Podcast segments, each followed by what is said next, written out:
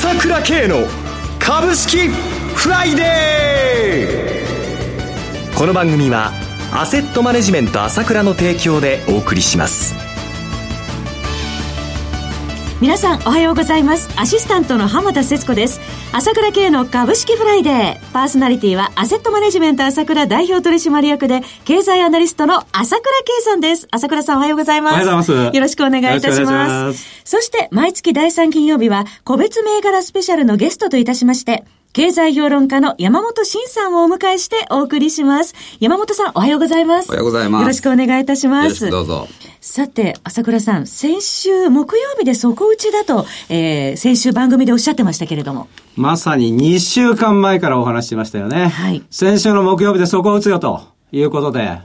で、下げてるんじゃないと、下げさせられてるんだということを私はっきり言ってきましたけれども、はい、まさに当社でも木曜日は、帰って、買いまくれってやったわけですけども、現実にはね、木曜日で本当にそこでね、マザーズは962ポイント、あそれからあっという間に、もう下げ幅の40%以上戻しちゃったでしょ？はい。ジャスダックもそうでしょ、えー、日経平均も戻し始めて、円相場もじわじわ、じわじわと円安模様になってますね。はい。明るい兆し出てます。えー、まさに、情報操作されてたということですよね。その情報操作また改めて伺いたいですが。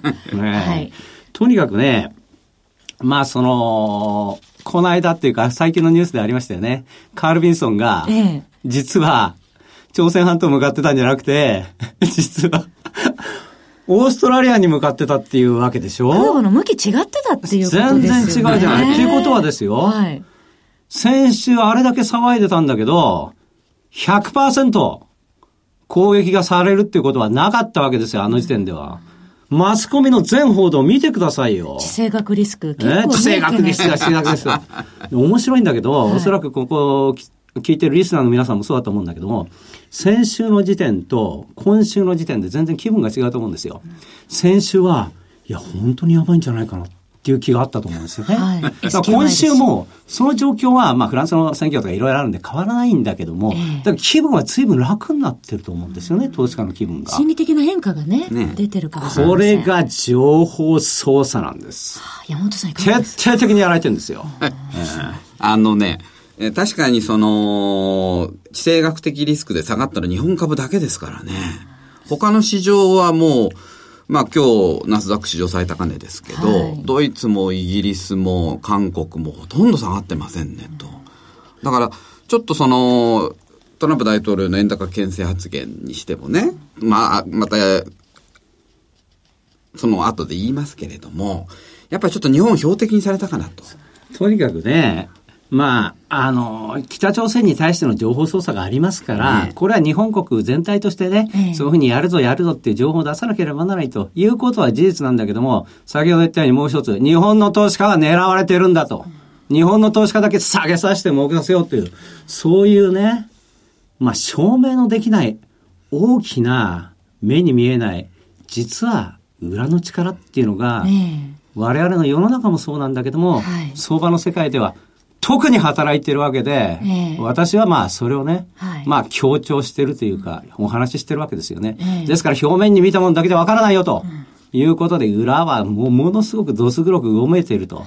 情報も巧みに出されてんだと。騙されるなよと。いうことだけ言っておきたいですね。はい、相場の観察眼磨いておきたいと思います。ところで朝倉さん、先週行われた無料個別株セミナー、多くの方にご来場いただいて、大盛況だったそうですね。そうなんですね。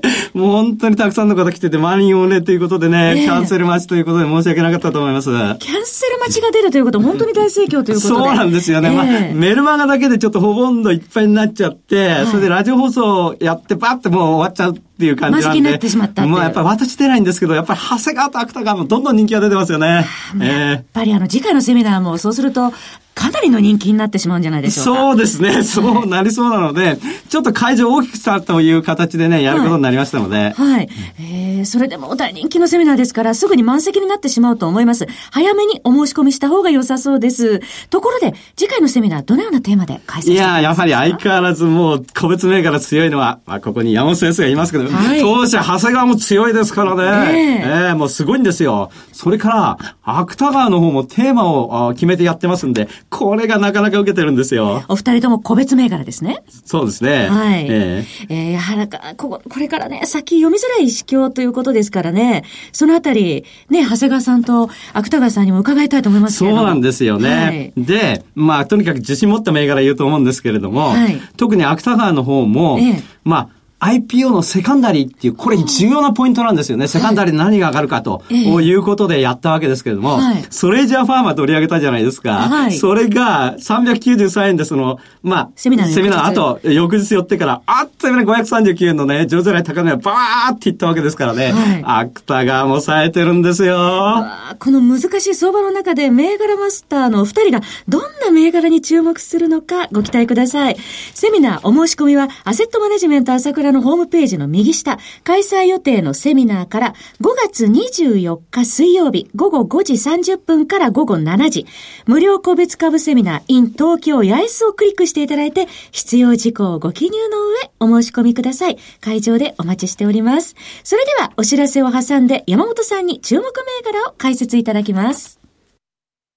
鋭い分析力で注目を集める経済予測のプロ、朝倉慶。日々のマーケット情勢や株式情報、個別銘柄の解説を、朝倉本人が平日16時、メールでおよそ7分の音声を無料で配信中。株の判断に迷ったら朝倉慶。詳しくは、アセットマネジメント朝倉のウェブサイトへ。本日の市況解説無料メールマガジンにご登録ください。アセットマネジメント朝倉は、証券取引、金銭有価証券の予託、貸付行為は行っておりません。また、情報提供する金融商品のお取引では、相場変動などにより損失を生じる恐れがあります。取引説明書、契約締結前交付書面などを十分にお読みいただき、ご理解の上お取引ください。金融商品仲介業者登録、関東財務局長金中第605号。えそれでは山本さんに注目している銘柄を教えていただく前に相場全般についてまたお話しいただきたいと思いますが。はい。はい、あのー、まあ、 Sell in May の格言じゃないですけど。5月になりますもんね。うん。やっぱりこのゴールデンウィーク前後は非常にその相場が荒れやすいということがありまして、はい、まあそれに向けてそのトランプ大統領の円高発言とかね。えー、で、これだってその、まあウォールストリートジャーナルでしたけど、はい、いわゆるその、インタビュー記事なんですよ。だから事前にインタビュアーがそういうふうにドルが強すぎるっていうようなことを言わせるような誘導の質問があったと思うんですよ。もうそれはいつものことなので、本当なんですよ。本当にね、ああいった外国のメディアの情報の出し方もね、気をつけてみた方がいいですよ。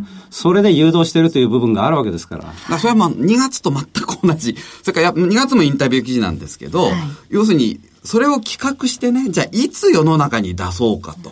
で、そのタイミングがまさに、今回は日本の S q 前日ですよ。はい、だから。かなりね、前もって計画されてるわけだ。えー、だからその、まあ正直言って、その、なんていうんですかね、あの、まあ日本株がトランプラリーで結構上がっちゃってね。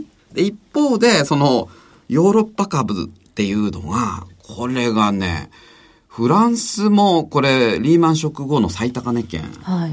で、ドイツとイギリスが史上最高値圏、ね、両方ともテロをやってるわけですよ。そうですね、選挙ないじゃないですか。ねその、香川選手の所属するドルトムントが狙われた時ね。はい、そうでした。あの時ダックス指数0.5%しか下がらなかった。ねでも次の日に回復しちゃいましたからね。はい。から、その、今回の北朝鮮情勢の緊迫化にしてもね、韓国のコスピ指数、これもほぼ今史上最高値圏ですからね。はい。だから、もう、韓国の方々、要するに一番もし北朝鮮がね、アメリカが、まあ、軍事行動を起こしたら、一番韓国は困るわけですけど、その人たちが全然高値を買ってるわけですから、もう戦争なんか起こらないだろうっていう。まあ、高をくってるわけじゃないけど、まあそういうのが実実感なんでしょうね。だからソウルから人が逃げ出すようなら本当にやばいと思った方がいいわけですよ。えー、それが実際のところだというところですね。で、ね、まあ、そういうのを前提に、まあ、今回は作られたゴールデンウィーク危機だったんじゃないのと。いうことで、ええ、その、東証一部の方は、ちょっとやっぱ為替の方がね、はい、円高と完全に止まってないわけで、これやっぱり買いづらいですよ、どうしても。で、やっぱりその東証2部だとか新興2市場、ジャスダック、マザーズっていうのはやっぱ戻りがすごくて、はい、東証2部はもう昨日で一時、下げ幅の半値戻し達成してますからね。はいで、マザーズがまあ40、まあ、ジャスダックも3分の1戻しやってますから。はい。これはだから正直言って、東証一部は買いづらいけど、東証二部新興2市場に関しては大体需要で、かなりこれ盛り返すんじゃないかな。いうふうに見てます。個別ではどういうところを見ていったらよろしいでしょうか、ね、個別ではね、まあ、今日は、まあどうしても流動性の関係で、その2部だとかジャズとかあんまり進められないんですけど、はい、えー、じゃあまず日本プラスとかでいきますかね、東証2部の。はい、えー、東証2部上場、コード番号7291日本プラスと昨日の終値42円高1240円プラス3.50%で、えー、3日続伸でした。あのー、これ例のあのー、エアバッグの高田のあのリコール問題でね、はい、かなりその、これも大体需要で相当大型需要、あの、大型受注今期獲得してるらしいんですけど、えー、予想一株力220円あるんですね。そうですね。で、で第3四半期までで、はい、もうあの、進捗率99%ですから、相当増額修正あるでしょうけど、やっぱりその決算発表どうしてもね、保守的な決算発表、やりやすい会社なんでね。ちょっとその決算発表時は注意ですけど、まあ、BR も5倍、6倍。の株なんでね、ちょっと、えー、面白いかなと思います。増額修正期待です。はい、続いての銘柄いかがでしょう、えー、他にですね、はい、えー、東証2部では野田という、はい。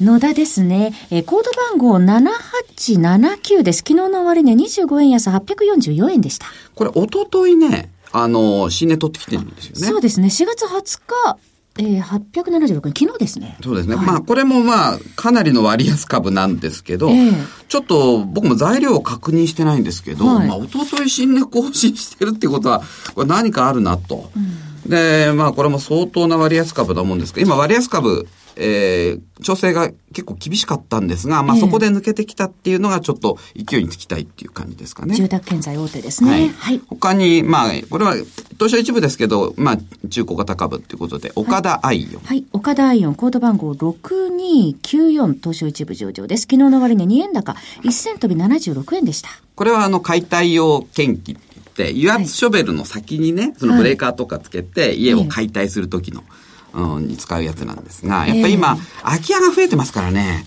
で、これも株価はかなり戻ってきてて、ちょっと動き面白いかなと思います。一銭台乗せてきました。はい。他に、えー、ルネサスイーストン。はい。ルネサスイーストン、コード番号9995です。東証一部上場です、はい。これも半導体商社でちょっと戻りがいいんで、ちょっと注目してみましたね。はい。12円高575円、昨日の終値でした。はい、えー、そろそろお別れのお時間です。今朝はゲストとして経済評論家の山本慎さん、パーソナリティはアセットマネジメント朝倉代表取締役、経済アナリストの朝倉圭さんでした。お二方ともどうもありがとうございました。失礼しました。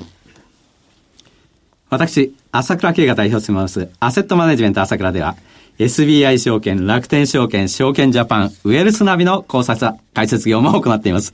私どもホームページから証券会社の口座を作っていただきますと、週2回無料で銘柄情報をお届けするサービスがありますので、ぜひご利用ください。それでは今日は週末金曜日、頑張っていきましょうこの番組は、アセットマネジメント朝倉の提供でお送りしました。最終的な投資判断は、皆様ご自身でなさってください。